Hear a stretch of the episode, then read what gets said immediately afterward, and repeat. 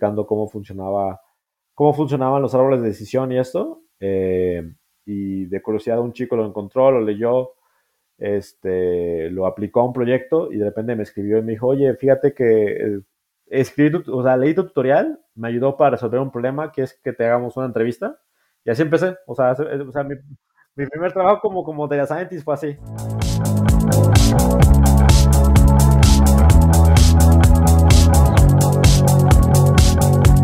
Hola a todos, bienvenidos. El día de hoy estamos con Javier Carrera. Él es originario de Puebla, pero en ese momento se encuentra en Medellín. Es un nómada digital, entonces me comentaba que, que quiere viajar por toda América Latina mientras trabaja. Entonces es una nueva modalidad muy, muy interesante.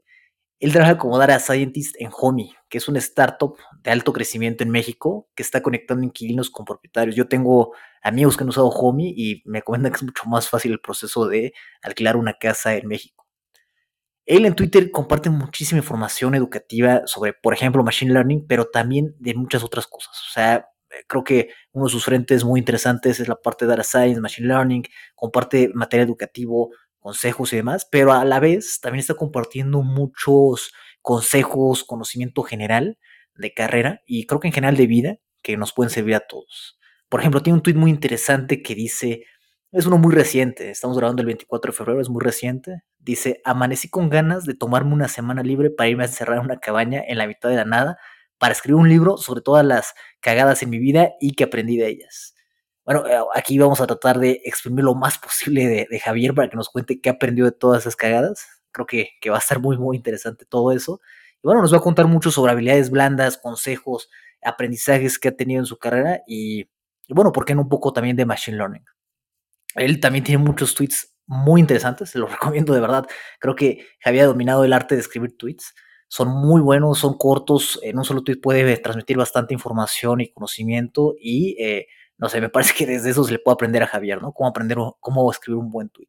De mi parte, la verdad es que estoy aprendiendo bastante de eso. Por ejemplo, dice uno, si fuera otra vez a la universidad, no haría un grado de ciencia de datos. Más bien aprendería los skills técnicos como Python, SQL o Cloud. Y aparte, iría a la universidad por conocimiento de dominio, por ejemplo, economía, finanzas, ciencias ambientales o lo que sea que le interese. Entonces esto nos muestra una, una perspectiva un poco diferente de lo que él opina sobre la educación. O sea, no haría un grado como tal de ciencia de datos, sino por los skills técnicos, más un área que, puede complementar, como, como, hemos visto en otros capítulos del podcast, a este conocimiento de data science o de machine learning. Entonces, eh, podría pasarme aquí todo el capítulo hablando sobre tweets de, de Javier, tiene una cantidad muy, muy interesante. Me voy, me voy a dar el lujo de decir uno más. Dice, la inteligencia artificial es como el sexo adolescente. Todos dicen que lo están haciendo, pero pocos en serio entienden lo que se trata. Entonces, eh, tiene perspectivas muy, muy interesantes aquí Javier. Y bueno, estamos muy felices de, de, platicar con Javier el día de hoy. Hola Javier, ¿cómo estás? Muy bien, muy bien, gracias. Este, gracias por, por, por tenerme ahí, por compartir algunos de los, de los tweets que, que de repente saco, que de repente algunos son reflexiones, otros son más como ocurrencias, ¿no? Que, que salen, pero, pero sí, súper agradecido de estar ahí en, en este podcast y, y, sí, me parece que hay, hay gente bastante interesante. sé que apenas hace poco estuvo Ángela Ocando hablando de criptomonedas y, y, hubo otra, otra gente bastante, bastante interesante, entonces sí, estoy bastante, bastante honrado de que me hayan invitado. No, hombre, nuestro, estamos honrados nosotros de tenerte y nuestro objetivo es ser el podcast número uno de tecnología para el final del 2022. Entonces, estamos invitando a, este tipo de talentos bien, bien interesantes. Creo que eh, estamos aprendiendo muchísimo, muchísimo de todos ustedes. Y este capítulo es bastante especial, me parece bastante especial. Eh, estos tweets son, son, maravillosos, ¿no? Entonces vamos a tratar de exprimirte lo más posible en estos consejos y todos esos aprendizajes que has tenido. Pero bueno, comencemos con, eh, cuéntanos dos cosas que te hayan parecido interesante en los últimos dos meses. O sea, cosas que Tal vez no tengan que ver con tu trabajo, machine learning, o tal vez sí, solamente cosas que te parezcan interesantes. Pues creo que, mira, te puedo comentar una, una que sí y una que no, tiene que ver con, con, mi carrera. O sea, una que no, creo que solamente viajando por América Latina, y cuando digo viajar por América Latina me refiero solamente a estancias que he tenido aquí en Colombia y en, y en Guatemala. Este, me he dado cuenta de que como que no era tan consciente como de la presencia cultural que tiene México en el resto de América Latina y solamente cuando sales te das cuenta que tenemos como una influencia bastante importante, ¿no? Creo que... que escuchan Karim León en varias partes, ¿no? Ándale, o sea, a mí me sorprendió mucho aquí en Colombia la cantidad de, o sea, lo popular que es la música ranchera. Creo que incluso yo, yo te diría que es incluso más popular que en México en muchos, en muchos casos. Este, entonces me llama, me, llama muchísimo la atención, ¿no? El, digamos, el interés que, genera México en otros países de América Latina y que la verdad es que, pues no tenía ni idea, o sea, no, no, no tenía ni idea de que, de, que tuviéramos este, que causáramos ese nivel de, interés. Eh, en algunas ciudades, ah, perdón que te interrumpa, en algunas ciudades de, Colombia recuerdo que hay calles enteras de mariachis, ¿no? En Barranquilla hay una calle, en Bucaramanga hay un fragmento de una carrera este, grandecita donde son puros como bares de mariachis y lugares donde puedes contratar. Mariachis colombianos, ¿eh? Sí, sí, es, es, muy curioso. Este, a mí me sucedió en, creo, en Bogotá, en Bogotá que este, iba yo hacia, hacia un bar, íbamos, eh, iba en el Uber y de repente me doy cuenta que había un montón de mariachis y de repente era como, ¿qué hubo? Estamos en Garibaldi o dónde estamos, que ¿dónde, estamos, no? Entonces me pareció súper curioso eso, e, eso y, y, pues nada, pues es muy grato, es muy grato que, que, llegues a otro país de América Latina y que la gente sea tan, tan receptiva y tan, que estén tan felices de, pues, de tenerte, ¿no? De que hayas, de que hayas llegado. Entonces, pues, eso, eso, es algo que, que, digamos, me sorprendió y que he aprendido mucho como de manera muy positiva y bueno, 10.000 cosas que de, de Colombia, ¿no? Que, que ahorita me queda muy claro por qué Colombia es el país del realismo mágico, ¿no? Y por qué de, aquí salieron las mariposas amarillas de García Márquez y todas esas cosas. La verdad es que sí me queda, me, me, queda, estoy súper maravillado con Colombia. No, no, no, tengo ganas de, no tengo ganas de irme, la verdad. Este. Tengo ganas de volver, pero yo creo capaz que nomás vuelvo por eh, como clásico el clásico mexa, nomás llego a llenar mi maleta de, valentinas y salsas y, cosas así y ya, y luego me regreso. Pero sí, no, no, no. Me, está gustando un poquito demasiado Colombia. Ahí es, ese es, el problema. Eh, y nada, digamos, ya de mi, de mi lado, este, de Machine Learning eh, y Data Science en general, pues ahorita me ha tocado mucho pues cambiar lo que, lo que hacía antes, este, digamos, antes de, trabajar para, para, para Homey estuve trabajando mucho tiempo en, eh, bueno, mucho tiempo, casi un año en, en Nestlé, México, entonces pues ahí el trabajo era muy diferente a lo que hacíamos hoy en día, ¿no? O sea, ahí era hacer como forecast de, de, de, la demanda, ¿no? Del, pues, de todo el portafolio que manejaba la empresa y esto. Y ahorita, pues en Homey, pues el reto es completamente diferente, ¿no? En Homey ahorita el reto es, por ejemplo, más generar como, digamos, todos estos modelos como más actuariales, eh, porque creo que en muchos sentidos Homey actúa, eh, como comentabas, ¿no? Homey lo que hace es tratar de conectar buenos inquilinos con buenos propietarios. Y en ese sentido, pues operamos mucho como una aseguradora, entonces ahorita me ha tocado mucho aprender como modelos de riesgo, aprender mucho sobre eh, modelos actuariales, ese tipo de cosas. Entonces, eh, digamos, lo bonito de, trabajar en, Machine Learning o en Data Science es que te toca mucho, pues, adaptarte, ¿no? A, a, lo mejor hay un punto en el que te conviene como especializarte y anicharte en algo, ¿no? Pero pero en este momento estoy muy feliz aprendiendo cosas nuevas sobre, sobre este, sobre modelos de riesgo, modelos actuariales y todo esto. Entonces, digamos, eso, es lo que me mantiene ocupado. Todavía no lo tengo dominado al 100, pero este, pero es lo que me mantiene entretenido. ¿Y hace cuánto que estás en Homey eh, trabajando en esto? Eh, entré a Homey en noviembre, en noviembre del año pasado, entonces apenas voy, ah, voy para tiene, tiene, tiene poquito tiempo que, que, entré, pero, pero pues como cualquier startup, este, lo que sé con las startups es que tú ya cuando llevas dos, tres meses de una startup ya eres casi que un veterano, porque te toca estar aprendiendo pues todo, o sea, el, lo bonito y el reto de una startup es que tienes que aprender muy rápido. Entonces, pues básicamente yo siento que como en un mes ya tenía como, me tocó, por ejemplo, pues entender el modelo de negocio de Homey, eh, entender más o menos cómo funciona este, el mercado inmobiliario en México, sobre todo en Ciudad de México, donde Homey es muy, pues la primera opción. Hay, hay colonias en Ciudad de México en la que si tú vas a buscar un apartamento o algo, tú eres de Condesa, La Roma, eh, todas estas zonas, es la opción es Homey, ¿no? Homey es el que te ayuda a encontrar este apartamento. Ah, Entonces, como aprender como del, del, mercado inmobiliario, pues eso tuvo que ser relativamente rápido, ¿no? Y aprender el, modelo de negocio, pues también, ¿no? Entonces, este, pues sí, es, es lo bonito de, como en cualquier área de tecnología, lo bonito de la science, pues es eso, ¿no? Que te toca estar aprendiendo y aprendiéndote y reeducándote todo el tiempo. Entonces, eh, es, lo que te puedo comentar que las dos cositas que he estado aprendiendo en, los últimos, en las últimas semanas. Perfecto. Oye, ¿y qué, habilidad, sé que son varias, pero qué habilidad crees tú que es la que más te ha llevado al éxito que tienes? Habilidad o circunstancia también puede ser.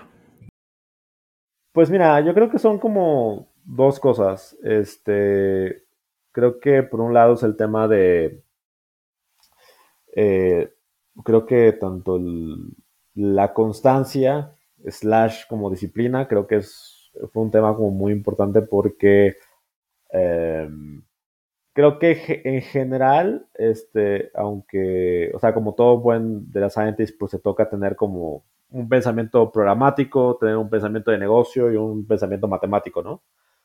Eh, entonces, por ejemplo, pues el tema programático, pues como cualquier persona que aprenda a escribir código, pues toma muchísima paciencia. Hay que tenerle paciencia. Y en la parte matemática, pues también es, creo que algo que, veo mucho en las universidades, en bootcamps, en cursos en línea, es que como que la curva de aprendizaje puede ser un poquito alta en el sentido de que de repente te toca aprender conceptos, digamos, muy elevados para poder empezar a hacer machine learning o, otras cosas. Entonces, creo que si no tienes como esa paciencia y esa tolerancia al fracaso, pues posiblemente pues no, no, no lo vayas a lograr, ¿no? Y de ahí que pues yo lo que digo es que al final, al final del día pues la disciplina, la disciplina es lo único que te queda después de que se te acaba la motivación, ¿no? Entonces, entonces pues yo creo que es una cosa. Y la otra pues es que ha sido suerte la verdad es que ha sido muchísima, muchísima suerte. Este, muchísima suerte en el sentido de que eh, me ha tocado eh, que gente como muy buena me, encuentre. O sea, que, haya gente que, de repente, como dices, ¿no? De estar escribiendo tweets todo el día. De repente que, oye, me gustó este tweet, este, te invito a una entrevista, ¿no? Y ahí voy yo a la entrevista. O, oye, me gustó este contenido que subiste, o eso, ¿no? Hubo un tiempo en el que en el que, por ejemplo, estuve escribiendo tutoriales para Machine Learning, o sea, tutoriales como a nivel muy básico, y que afortunadamente yo creo que por, por suerte cayeron en las manos indicadas y eso fue lo que me empezó a dar mis primeras oportunidades laborales, ¿no? Entonces creo que es una combinación de... Creo que la suerte es importante, pero lo que es cierto es que cuando tienes suerte, la suerte te tiene que encontrar trabajando, ¿no? Este... Entonces creo que es una combinación de, de las dos. Dice Naval, Naval Ravikant en su, su libro, eh, no recuerdo el nombre, pero está muy interesante. Dice que hay tres tipos de suerte. Esto lo hemos hablado en un capítulo con Fernando Pérez, por ejemplo, antes, donde dice que el nivel más elevado de suerte, el primer nivel de suerte es cuando te encuentras y tú pues, no estás haciendo nada y te encontraste mil pesos tirados. El segundo nivel es cuando, cuando tú buscas la suerte, ¿no? O sea, aplicas a un montón de trabajos y bueno, pegaste en uno, ¿no? Y el tercero es cuando tú, eh, como, en el, caso que estás haciendo tú de, escribir tweets, escribir consejos, escribir tutoriales y demás, empiezas a generar contenido y te llegan a ti las oportunidades por ese contenido que tú fuiste creando, ¿no? O sea, digamos que en el mediano largo plazo creaste contenido, compartiste cosas, te hiciste valioso y llegan a ti las oportunidades, ¿no? Entonces creo, creo que se parece este, este, este tercer nivel y la mejor de todas las suertes a lo que, a lo que nos estás comentando, ¿no? Sí, correcto, correcto. me ha parecido muy chistoso porque, digamos, mi primer trabajo fue en una agencia así chiquita. Este, y tenía ahí un, que de hecho ni siquiera algo como muy avanzado, simplemente estaba explicando cómo funcionaba, cómo funcionaban los árboles de decisión y esto. Eh, y de curiosidad un chico lo encontró, lo leyó este, lo aplicó a un proyecto y de repente me escribió y me dijo, oye, fíjate que eh, escribí o sea, leí tu tutorial, me ayudó para resolver un problema, que es que te hagamos una entrevista. Y así empecé. O sea, mi, primer trabajo como, como data scientist fue así, de que alguien encontró un tutorial mío y me invitó a una entrevista de trabajo. Porque justamente ese tutorial le ayudó a resolver un problema. Ok, y, y, y puedes contarnos alguna otra eh, ocasión que te haya servido todo este contenido que compartes? Pues creo que mm, creo que hoy en día pues, me sirve todo el tiempo, ¿no? O sea, pues justamente creo que por estar escribiendo contenido me invitas al podcast, ¿no? O sea, como que es un ejemplo que cae así al, al, al, como anillo al dedo, ¿no? Y que me estén como de repente invitando a, pues a este tipo de, digamos, de, de cosas, este, justamente igual, o sea, el, el ahí digamos sin, sin, sin, sin, mencionar nombres o eso, pues el, el trabajo actual que tengo, pues es porque básicamente gente que conocí en Twitter, que conocía mi contenido, me, conectaron, ¿no? Me dijeron, oye, pues fíjate que está este chico, ¿no? Y fíjate que, pues, ha tenido este crecimiento. Entonces, justamente lo que, lo que me sucede es que, eh, digamos, ya no, digamos, como dices, ¿no? Como que las oportunidades te empiezan a... Hay un punto cuando estás creando contenido en el cual las oportunidades te empiezan a caer a ti, ¿no? ¿Por qué? Porque como que la comunidad te empieza a percibir que tú eres como cierto tipo que tienen cierto tipo como de conocimiento si quieres, ¿no? Que tienen cierto, tipo de expertise. Entonces, eh, pues es así como, como, como, como te cae. Y al final, al final del día, pues si lo piensas, es más escalable que tú escribas un tweet que se viralice a que tú estés mandando un montón de currículums, ¿no? Que, que estés enviando 100 currículums. Es mucho más, es mucho más escalable que viralices contenido al final del día. Entonces, eh, me parece maravilloso, maravilloso ese, ese, consejo. Entonces, entrando ya en este tema de, por ejemplo, habilidades blandas, que me parece esta de compartir es una, este, ¿qué, qué, qué habilidades blandas tú recomiendas? Eh? O sea, pueden ser las que sean, ¿eh? O sea, para eso estamos aquí, para escuchar ese tipo de, de consejos.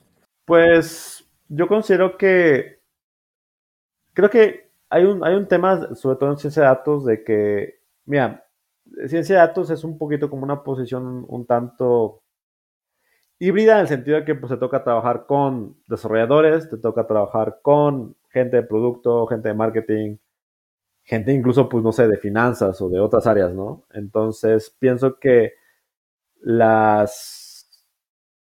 Creo que, por ejemplo, el tema comunicación siempre va a ser como súper importante, ¿no? Que sepas yo digo un poquito como que, lo digo así como un poquito medio en broma, medio en serio, que la chamba de, de, de Scientist es ser el traductor de, de, Orco a Hobbit, casi casi, ¿no? Que, tiene, que tienes que... Porque a lo mejor tienes, tienes conceptos que para ti como de Scientist son súper obvios, ¿no? O sea, sí, o sea, obviamente pues por ejemplo, ¿no? que, que entiendes, ¿no? Estás haciendo un árbol de decisión, entiendes cómo está el estimador, entiendes cómo estar, cómo, cómo vas a encontrar el, el, punto óptimo, ¿no? Cómo, cómo, cómo, cómo funcionan las vagas de las funciones de pérdida, como que tú tienes como dos conceptos muy claros en tu cabeza, pero alguien, por ejemplo, de, pon tú, un creativo no lo va a entender, ¿no? O, por ejemplo, si tú vas a hacer como un A-B testing, estás haciendo como experimentos, todos los conceptos del diseño de experimentos a lo mejor en tu cabeza son muy claros, pero para un diseñador o para un creativo, pues no lo son, ¿no? Entonces, tener como la, la, paciencia de, de, eh, de, comunicarlo y sobre todo saberlo comunicar de manera efectiva, ¿no? Porque no es como que, o sea, no, no me gusta ver como ciencia de datos como algo como muy elevado y que todos tienen que estar como subordinados a eso, no, o sea, yo pienso que la visión de un creativo, de, de un diseñador eh, o de alguien de marketing, por ejemplo, es súper valiosa, ¿no? Es no es ni mejor ni peor que la nuestra, es diferente, ¿no? Entonces lo que hay que hacer es saber comunicar como todos sus hallazgos de manera pues efectiva, ¿no? Al final del día, lo que también sucede es que, eh, por ejemplo, muchas startups como, como medimos, este, digamos, el, performance de un científico de datos es lo que llamamos simplemente como el impacto, ¿no? El impact. Y básicamente eso pues se mide que es la cantidad de iniciativas sugeridas por un científico de datos que se vuelven accionables, ¿no? Entonces a lo mejor tú puedes tener la idea más genial y puedes haber, digamos, encontrado, digamos, los datos te lo dicen y a lo mejor hiciste pruebas si es estadísticamente relevante, bueno, significativo. Eh, a lo mejor te hace un montón sentido desde, desde, tu punto de vista, pero si eso no se convierte en un producto, si eso no se convierte en un feature, pues da igual, ¿no? Y muchas veces creo que el trabajo del científico de datos es a lo mejor un poquito político en el sentido de que tienes que compartir esas ideas y convencer a los demás de que lo que estás haciendo es de valor. Pero, pero justamente, pues es, es parte de la chamba, ¿no? Es parte de, justamente saber compartir tus hallazgos y comunicarlos, digamos, eh, efectivamente. Eh, ok, entonces llevamos dos, que es primero la de compartir, segundo la comunicación y pues esta habilidad de de creo que empatizar con los demás, que era lo que mencionabas de pues, trabajar con los equipos de marketing y demás y armar un buen equipo para lograr el fin. Eh, ¿Tienes alguna tercera, cuarta, quinta? Nosotros felices. ¿eh? Pues yo creo que yo creo que en general son son son son bastantes. Yo digo que creo que en muchos sentidos eh, hay cosas que a lo mejor tenemos como un overlap con este con, con los ingenieros de, de, de, software. A mí me parece que por ejemplo el tema Incluso el, tema de, creatividad es, importante. Eh, me parece que es muy importante, digamos, el, científico de datos que es creativo. Me parece que es bastante, bastante importante en el sentido de que muchas veces, por ejemplo, el, trabajo que tienes como científico de datos es que tú tienes como un modelo de machine learning y que le encuentres como utilidad a eso. Que a lo mejor, eh, que, le encuentres una aplicación que no, que no tuvo antes, ¿no? ¿No? O a lo mejor, por ejemplo, que tú puedas... Creo que, creo que mucho de la creatividad que tiene el científico de datos es saber reutilizar como, como ciertas cosas, ¿no? O a lo mejor, por ejemplo, y justamente, por ejemplo, una, una parte súper interesante del científico de datos eh, es la parte de cómo, como habíamos dicho, ¿no? De cómo, de cómo comparte resultados, pero la parte de, de creatividad es muy importante porque, pues, cómo, cómo tú cómo tú, digamos, diseñas el mensaje. Creo que hay una, hay una parte que se descuida mucho, pero estoy súper convencido de que hay un componente de diseño y de UX UI en, en ciencia de datos, ¿no? O sea, cuando es una presentación, cuando es un dashboard, cuando, por ejemplo, cuando tú vas y este y tú por ejemplo digamos cómo cómo haces que la que, que la audiencia se enganche con el mensaje que, que, estás dando no y creo que ahí es un tema puramente creativo no cómo cómo logras que, eso, que, eso, que eso suceda, ¿no?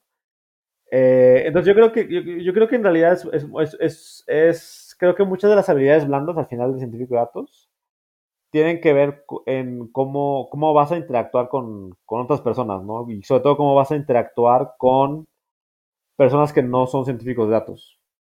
Que creo que ahí es donde, donde muchos... A mí, por ejemplo, me, me, me llama mucho la atención y lo cuento como anécdota pero fue 100% real. En esta primera agencia en la que, en la que, en la que trabajé, mi primer senior, este, bueno, mi line manager, como que no le, como que le chocaba mucho hablar con gente que no fuera de ciencia de datos.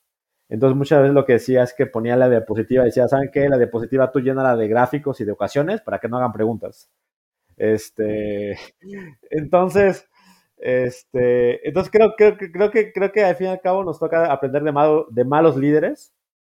Y en ese sentido, pues sí, tratar de, yo lo que trato mucho es como irme del otro lado, ¿no? De tratar de sí generar como esa empatía como con otras personas y tratar, asegurarme de que, de que, de que lo que estemos haciendo, sobre todo que, que, que les haga sentido, ¿no? Que le haga sentido al negocio. Y creo que ahí es donde la, todas las habilidades blandas de saber hablar, relacionarse bien con la gente, entenderlas, saber escuchar, este, como, como que todas esas habilidades blandas ahí es donde, donde entran en juego. Ok, ok, ok. Oye, y, y, cuéntanos un poco más sobre estas, este, como mencionas, estas cagadas que has tenido y algunos aprendizajes que has tenido. Bueno, ya nos contaste varios, ¿no? Pero no sé si hay alguno más, alguna anécdota que tengas por ahí. Pues creo que, creo que creo que es, es, importante, por ejemplo, una, un, un, un, error que, este, que cometí este, hace unos cuantos meses fue, por ejemplo, no hacer una lectura bien de la, diría yo como de las velocidades del negocio. Eh, como que de repente yo sentí, como que, yo sentía que, que, que, como que cada área en, en esta empresa de la que te estoy hablando, este, como que cada área como que iba a velocidades diferentes.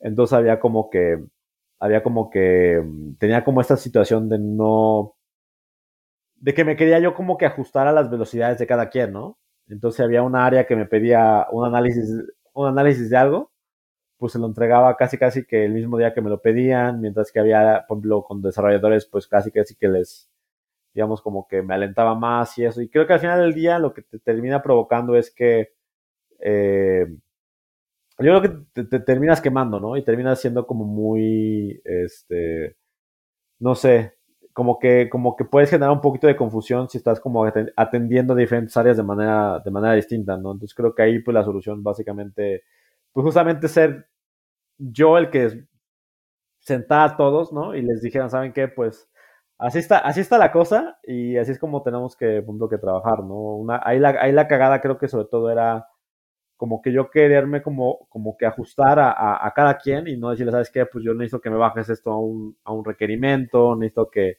que nos pongamos eh, como que tú dime qué es lo que ocupas, yo te doy un, un, tiempo de estimación de cuándo te lo puedo entregar y eso. Entonces creo que ahí fue, como que ahí la cagada fue eso, ¿no? Tratar de hacerlo todo para todos de la manera en la que cada quien entendía y no buscar como ese punto medio en el que funcione para ellos y funcione para mí, ¿no? Entonces creo que creo, creo que, creo que, creo que eso fue como un aprendizaje muy, muy importante. Eh, perdón que te que, que, hiciste tanto con esto o que, que te esté exprimiendo de esas experiencias, pero, pero creo que son bien, bien valiosas. ¿eh? Nosotros vamos a, enumerar todas estas. Si tienes alguna más, este, buenísimo. O tal vez habilidades eh, hard, como le llaman, este, tal vez técnicas eh, que recomiendes para la carrera. Por ejemplo, en tu caso en, en Machine Learning, en Data Science, eh, no sé, tal vez programar en Python, inglés, cosas así, o sea, en general, eh, consejos que, que, nos ayuden mucho. Mira, yo, yo pienso que en general, este, de, de, toda la parte técnica, creo que es muy, creo que, es como muy straightforward, en el sentido de que, o sea, un científico de datos debe de empezar por SQL, yo siempre digo que es la primera cosa que, la primera tecnología que uno debe de aprender es eso, ¿no? Porque pues es tu pan de cada día, este, el, el, SQL. ¿Por qué? Pues porque, digamos, toda la data, digamos, estructurada que se encuentra almacenada en, en, base de datos y, y, que incluso, por ejemplo, puede estar contenida en, en grandes volúmenes, ¿no? Pensando ya en Big Data y eso, pues la base de todo eso es SQL, ¿no? Entonces creo que SQL para mí es como lo primordial. De ahí, pues... Ok, SQL creo que de ahí dependerá mucho del, de, digamos, el perfil que, que, que, cada quien quiera tener. Digamos, lenguajes de scripting, pues me parece que Python es la primera opción. Digamos, tiene una mayor demanda, Python, y luego está, está R, pero R es un poquito más como a nivel académico. Eh, aunque, por ejemplo, empresas como Google, por ejemplo, los eh, muchos de scientists y de analysts en Google utilizan R.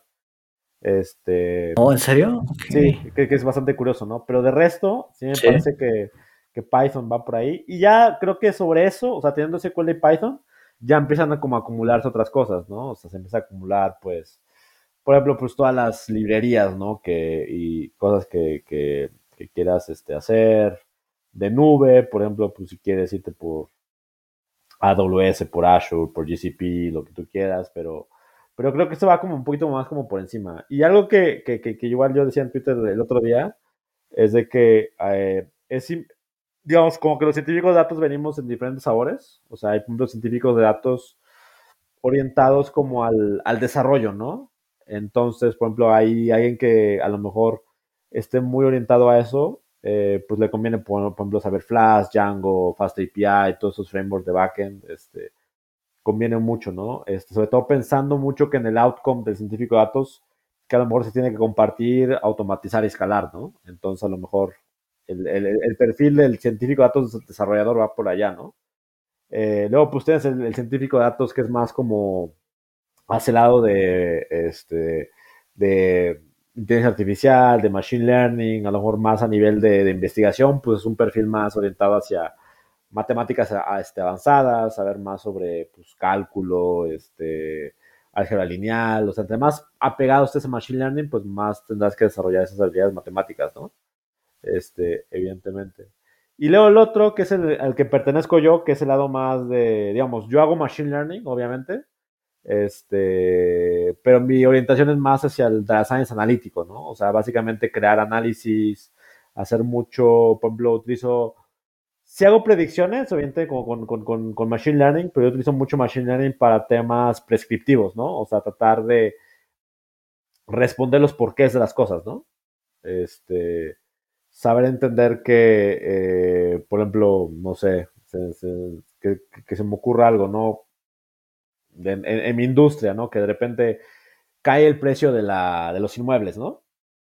Y tratar de responder por qué, ¿no? Y, tratar de buscar ahí como qué variables son las que están ahí interviniendo, ¿no? O sea, ver, por ejemplo, pues si no sé si es porque subió el dólar o porque, no sé, ahorita con el tema de que tenemos esta, esta, esta, este conflicto entre Ucrania y, Rusia que puede o puede que no influya, o porque el precio del petróleo cayó o bajó. O, o, sea, yo como que mi orientación, digamos, de analítica es más como responder como preguntas eh, más prescriptivas, ¿no? Responder por qué y esto, ¿no? Entonces ahí, digamos, yo lo que digo es que tan pronto, tan pronto sepas qué orientación quieres tener, es más fácil que, que, sepas, digamos, qué herramientas o qué tecnologías este, deberías de ir aprendiendo, ¿no? Evidentemente, si tú te vas más hacia lado de Machine Learning, puede haber sentido que, que no solamente quedes en Scikit-Learn, ¿no? Como librería de Machine Learning, sino que te vayas por Python, que te vayas por TensorFlow, este, digamos, por todas esas herramientas que, que existen, mientras que alguien de analítica, como, como el caso mío, que a lo mejor puedes tener conocimientos de Scikit-Learn, pero a lo mejor ahí te conviene saber, por ejemplo, eh, conocer herramientas, por ejemplo, de, de cómo vas a, por ejemplo, visualizarlo, ¿no? O sea, cómo, cómo te, crea, te creas un tablero, por ejemplo, en Tableau, cómo, o cómo utilizas, por ejemplo, eh, un framework tipo, tipo Dash o tipo este, D3 o una cosa así, ¿no? Entonces, creo que ahí, digamos, tan pronto sepas hacia dónde vas, es más fácil que vayas viendo qué, qué tipo de tecnologías te conviene que, que aprendas. Pero por lo que comentas hay ciertos fundamentos, ¿no? E, SQL eh, comentaste que es como la base 100%, y además vi, un tuit tuyo que decía que este que el inglés hay que aprenderlo, ¿no? O sea, sí o sí, ¿no? Entonces creo que no se siente también esos fundamentos. Sí, creo que, creo que, o sea, sería por Python, SQL, estadística, evidentemente ahí se me estaba pasando. Eh, estadística es súper importante, pero estadística. Inglés, inglés, claro, o sea, inglés eh, yo diría, hay muchas razones para aprender inglés. Yo lo veo como por dos lados. O sea, un lado porque obviamente pues las expectativas, o sea, todo lo laboral se te abre, ¿no? O sea, sabiendo inglés pues puedes trabajar para empresas de Estados Unidos, de Canadá, incluso hay empresas europeas, ¿no? Que a lo mejor, no sé, de Francia o de Alemania, que es como, bueno, no tienes que saber francés o alemán, pero si sabes inglés y te puedes comunicar en el idioma internacional, pues ya está, ¿no? Entonces eso pues te abre muchas puertas, ¿no? Esa es una. Y la otra, que se me hace muy importante, es el tema de, pues, eh, de la documentación, de tutoriales, o sea, todo lo más avanzado, lo más reciente, o sea, todo lo mejor está en inglés, ¿no? Este, en español se tarda un poquito más en, salir, ¿no? Afortunadamente lo, lo, lo, bueno del español es que, pues como somos casi 600 millones de hispanoparlantes, pues hay mucha documentación traducida, pero al final del día sí tienes que saber inglés como para estar como pues más informado, ¿no? Y sobre todo porque tienes más variedad de contenido y de, y de, y literatura y documentación y esto, ¿no? Entonces, definitivamente inglés es lo que te, digo, te, te abre las puertas a, pues a todo. Yo lo, yo lo pondré ahí como, un, como en un, ahí como, como muy arribita a ver, ¿tú, tú estudiaste una carrera este, de licenciatura o cuál estudiamos? Si tienes educación superior, este, ¿hiciste algo así? Sí, ah, este, ¿Qué, estudiaste? Ah, dime, dime. No, cuéntame, cuéntame. ¿Qué, qué, estudié? Estudié, yo estudié Relaciones Internacionales y Antropología Social. Ah, caray. Entonces yo, yo, muy diferente. Yo, yo, yo, vengo como de un lado completamente diferente. Este, Estudié eso, eh, hice maestría, tengo, tengo maestría en ciencia política y lo que sucedió fue que hay lo bueno de esas carreras, eh, de haber estudiado todo eso, es que las únicas matemáticas que veíamos eran probabilidad y estadística, ¿no? Entonces eso por lo menos me dio como una base. Este, y ahí lo que sucedió fue que estuve trabajando mucho en gobierno, estuve trabajando en ONGs y trabajando en gobierno y en ONGs. Eh, hacía mucho eh, reporteo y mucho análisis, eh, sobre todo estadística eh, descriptiva. Entonces, pues de alguna manera, pues, o sea, la estadística como que era como mi lenguaje, pues, de todos los días y, estuve muy metido en ese tipo de cosas, me gustaba muchísimo. Eh, y eventualmente, bueno, trabajar en gobierno y en ese tipo de cosas es súper complicado, con lo cual, digamos, en la última ONG en la que trabajé, que se llama IAPS, que es una ONG, bueno, está basada en Holanda, pero pues tiene, digamos, todo, todo el mundo trabaja remoto y digamos, es una ONG que se dedica a crear, eh, digamos, oportunidades, este, sobre todo como para estudiantes, para que viajen y para que vayan a escuelas de verano y esto. Este, yo, yo trabajaba en el lado de marketing, relaciones públicas y eventos. Entonces, con lo cual, pues ahí me tocó hacerle al, aprender a hacer marketing en, la marcha. Este, me tocó ser el, el, marketero de la, de la, de la, de la, de la ONG y en el marketing, digamos, haciendo marketing, estuve metido en eso como cinco años y de a poco me, me fui moviendo hacia el área de analítica, ¿no?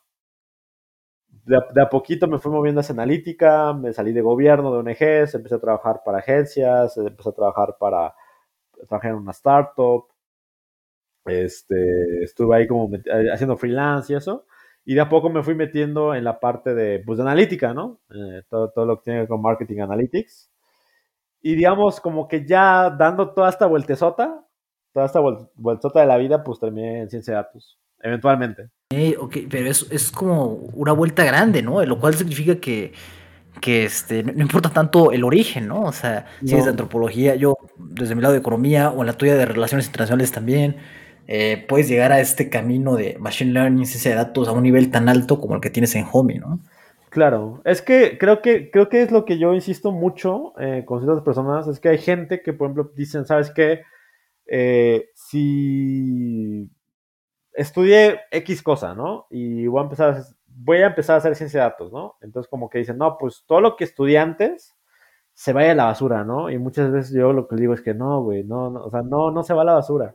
O sea, lo que has hecho antes, o sea, a no ser que, que, que, que fue, algo como súper extraño, que no sé, que solamente antes, antes hayas trabajado de mesero o de, cantinero o una cosa así, ¿no? Pero, pero es que si estudias una carrera universitaria, creo que de alguna u otra manera, este, se puede aprovechar. O sea, yo te, yo, yo, yo, yo te diría, o sea, alguien, o sea, a lo, yo, es un caso que me estoy inventando, ¿eh? o sea, no es real, pero me lo, estoy, me, lo imagino. O sea, yo digo, es que alguien que estudió artes y que de la nada quiso aprender ciencia de datos, es que con arte, o sea, yo, yo imagino, por ejemplo, es que esa persona podría estar creando, podría hacer lo que, lo que de repente se le llama el, el data translator, ¿no?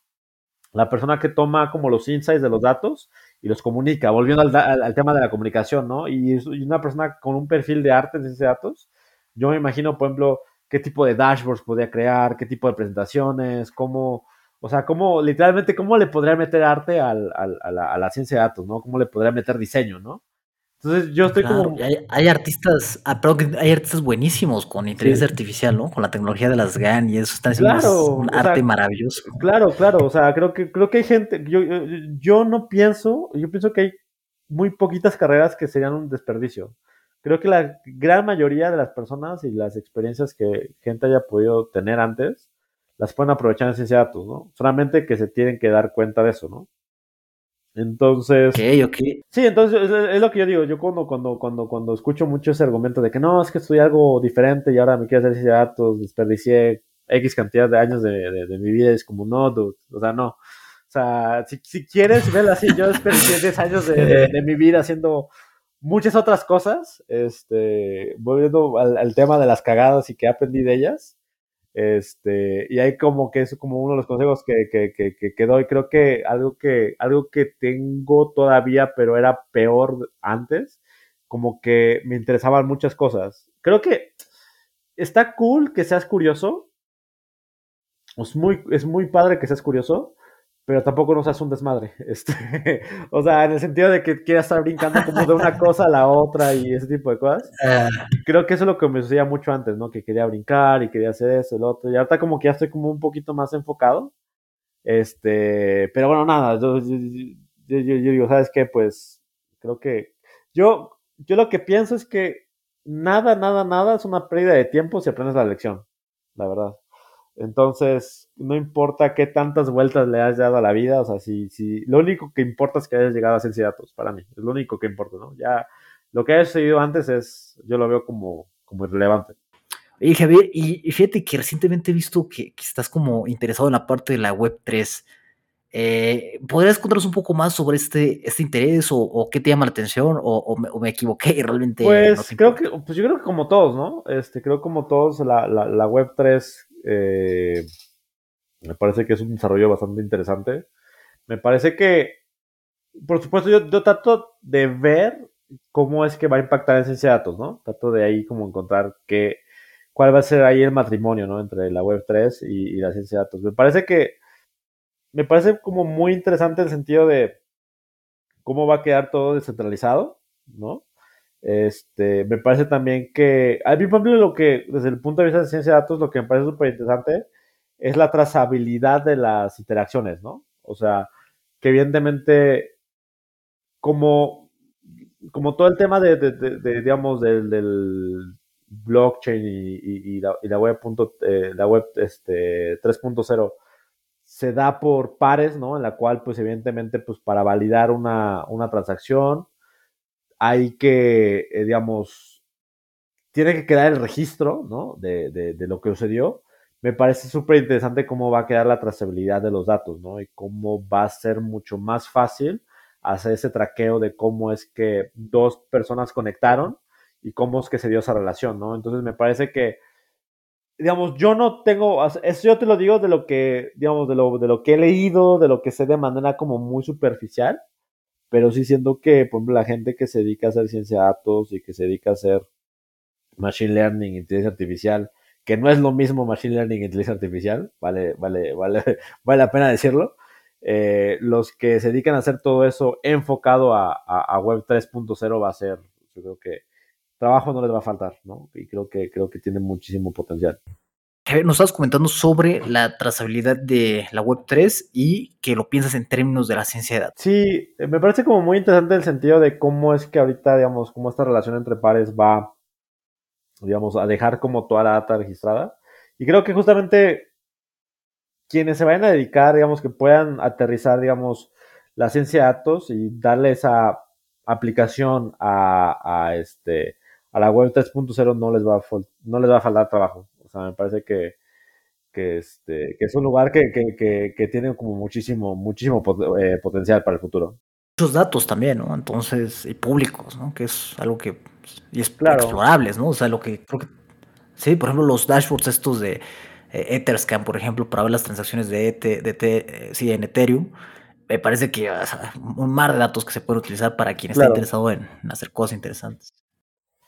Sí, justo, justo porque, digamos, mucho del problema de repente es cómo, cómo es que hay diferentes fuentes, ¿no? O sea, cómo hay diferentes fuentes y cómo es que, o sea, creo que también eso te da, te va a permitir mucho, por ejemplo, hacer verificación de data muy, de, manera muy sencilla, ¿no? Porque muchas veces como que la gente lo que piensa de la ciencia de datos o de la ingeniería en todo caso es que lo fácil es hacer la, el análisis o hacer modelos de machine learning o eso, lo complicado no es eso, lo complicado es uno, limpiar data y la, y la otra, pues verificarla, ¿no? Que tengas un proceso de data quality, este, que te diga que la data que tienes, pues sí es de, confiar.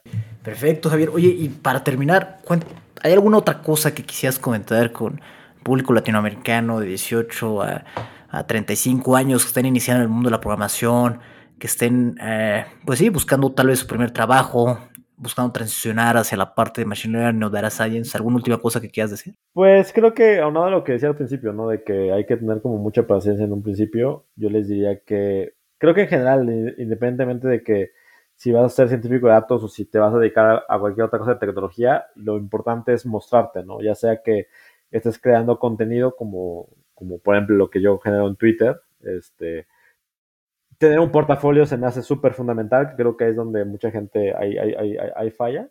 Y creo que aterrizar a ciencia de datos, yo siempre lo recomiendo es eso, ¿no? Volviendo al tema del principio, ¿no? Ser como muy creativo. Creo que hay mucha gente que, que se quedan trabados en, digamos, los retos esos súper básicos de resolver que el Titanic, resolver que el Iris, resolver que el, esa cosita, o sea, cosas como muy sencillas. Yo siempre lo que digo, o sea, ¿quieres impresionar a un reclutador? Está buscando un científico de datos, o sea, con, búscate las fuentes de datos más sucias, scrapea datos, consúmete una API, haz así, o sea, hazlo difícil, ¿no? Toma tus datos, únelos en un dataset y haz algo con eso, ¿no? Y creo que, creo que cuando, cuando, cuando muestras eso, y creo que muchas veces ni siquiera es que la, yo pienso que eh, el resultado del proyecto no tiene que ser algo como súper complejo, o sea, mientras que sea algo de interés, algo de valor, este, em, creo que es lo importante, ¿no? Y siempre yo creo que más, más que nada, este, siempre compartir, creo que compartir conocimiento siempre va a ser como muy importante y siempre, creo que algo que es muy extraño al día de hoy eh, es tratar de dar valor sin esperar nada a cambio, ¿no? Entonces creo que siempre que, siempre que, que, actúes de esa manera, creo que las puertas se te van a ir, se te van a ir abriendo. Pues, muchísimas gracias, Javier. Disfrutamos mucho, aprendimos demasiado y te agradecemos por habernos acompañado hoy. No, pues a ti te agradezco un montón. Te agradezco un montón, Omar, por haberme invitado. Este, te agradezco, creo que me hace mucha ilusión estar acá y, pues sí, seguramente, digamos, este, creo que ahí será la primera de, de, algunas colaboraciones que tengamos en algún momento. Claro, nos vemos en un, en un año, por ejemplo, cuando ya estés este, no sé, director de, ciencia de datos en Homey o una cosa así, porque es el como que llevas de aprendizaje, de auto, sí, de, autoconocimiento, de a ti mismo capacitarte a ti mismo, porque, o sea, el camino de, antropología y relaciones internacionales a, Machine Learning o ciencia de datos en Homey no es lineal, o sea, no lineal, y obviamente se refleja un camino de auto, de que tú solito aprendiste, ¿no? Sin, sin que tal vez no hubiera un maestro claro, ¿no? A menos que estuviera en YouTube, ¿no? Pero en, físico tradicional, o sea, refleja un crecimiento eh, interesante. Sí, justo, justo eso. Pensaba que me decía, a ver si en un año estoy en Tailandia o en Indonesia, una cosa así. Este... También, ¿eh? Puede ser, ¿no? Pero, pero no, sí, justo. Bueno, Medellín, igual sigue. ¿Qué tal? Puede ser, quién sabe, está, está, está demasiado a gusto aquí en Medellín. Entonces, no, no, no prometo nada. Perfecto. Gracias, Javier. Gracias a ti, Omar.